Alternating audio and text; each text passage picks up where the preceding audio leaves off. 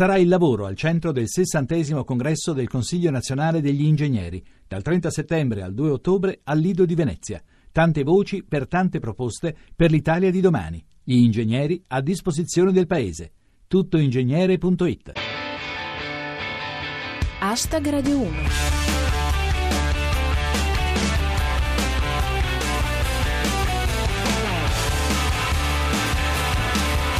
Buona serata a tutti e benvenuti a Hashtag Radio 1. Chi vi parla è Giulia Blasi e questa è la vostra rassegna quotidiana del meglio di Twitter. Oggi, fra le altre cose, parliamo di la morte di Pietro Ingrao, Bersani, Verdini, Salvini, giro panoramico sulla politica nazionale, il crollo della metro A. Hashtag Radio 1 Pietro Ingrao, storico dirigente del PC, se n'è andato. Aveva cent'anni, ha fatto la storia e ne ha viste parecchie. Il cordoglio di Twitter è stato praticamente unanime. Cominciamo da Alessandro Clemente. Ciao Pietro. Comunque hai vissuto più della sinistra. Non tutti sono d'accordo con le strumentalizzazioni mediatiche della morte di Ingrao. Per esempio, dice Gianni Cooperlo con la K, sull'unità scrivono che in memoria di Ingrao bisogna sostenere le riforme di Renzi. Io in memoria di Giovanna d'Arco do fuoco alle cose. Restiamo in ambito politico. Oggi è il compleanno di Berlusconi, certo, ma anche di quello che per un po' è stato il suo avversario più credibile. Lo racconta ancora Gianni Cooperlo. Per il compleanno di Bersani gli organizziamo una festa a sorpresa nel nostro giardino. Verdini gli mangia tutta la torta. È un periodo difficile per l'ex segretario PD, dice Gemo Nishikawa. Bersani infuriato. Fuori Verdini dal giardino di casa nostra. E pensa quando trova Berlusconi nell'armadio. Infine il commento di Verdini, secondo Mircontento. Sono il taxi che porta da Berlusconi a Renzi. Che spreco, sono due passi. Nel frattempo, Salvini è stato protagonista di una curiosa vicenda. Voleva partire per la Nigeria, ma gli è stato negato il visto. Commenta satira quantistica. Che poi il problema di Salvini non è tanto il visto, ma il sentito. Comunque sia, avverte Pirata 21, i carabinieri sono arrivati su Twitter. Presto, buttate tutto.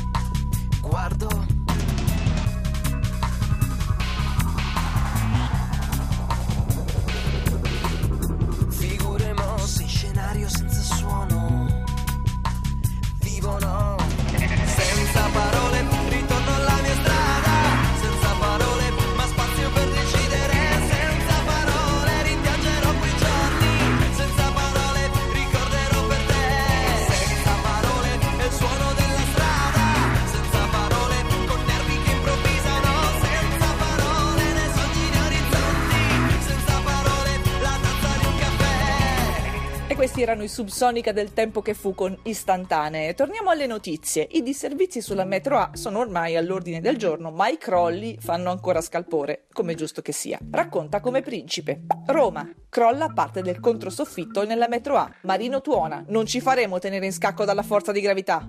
Il commento di Soppressatira. Vorrei ringraziare Ataca e Marino perché a soli 1,50 euro ci fanno provare ogni giorno il brivido dei viaggi estremi. Infine Pirata 21. L'assessore Esposito sul crollo della metro A. Siamo appesi alla fortuna, il che è già un bel passo avanti. Andiamo all'ultimissima notizia di scienza. Ne avrete sentito parlare, ma nel caso la affidiamo ad Alexandro Mantovan. Trovata acqua salata su Marte. È bastato seguire il ragazzo del cocco. Nel frattempo in Europa, come racconta Aleandro Bartolini, l'Ungheria ha già cominciato i lavori per il muro antimarziani. La notizia di spettacolo del giorno, ma forse anche della settimana, con Sio Fossi Foco. I Pooh si sciolgono dopo 50 anni. Tecnicamente si chiama decomposizione. E infine lo sport con Unfair Play. Carpi, esonerato Castori, paga un calendario sfavorevole. Troppe domeniche. You'll have to say and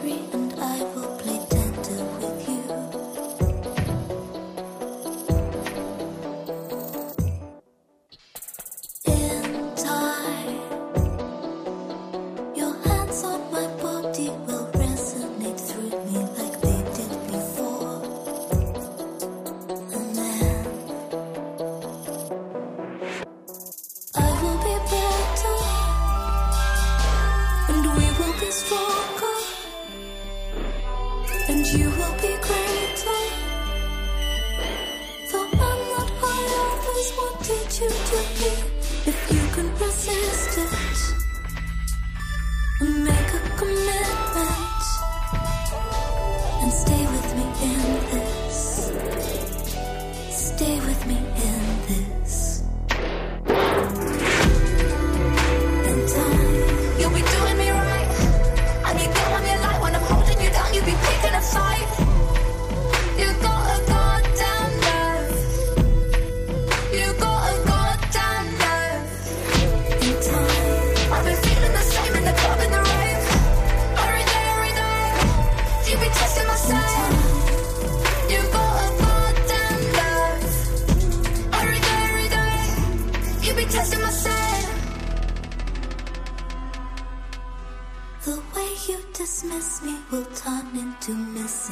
like I am yours. E questa era FKA Twigs con il suo ultimo brano In Time. Hashtag Radio 1 finisce qui. Ringrazio il nostro regista Cristian Manfredi e vi do appuntamento a domani alle 19.25 con una nuova puntata. Da Giulia Blasi è tutto. Adios.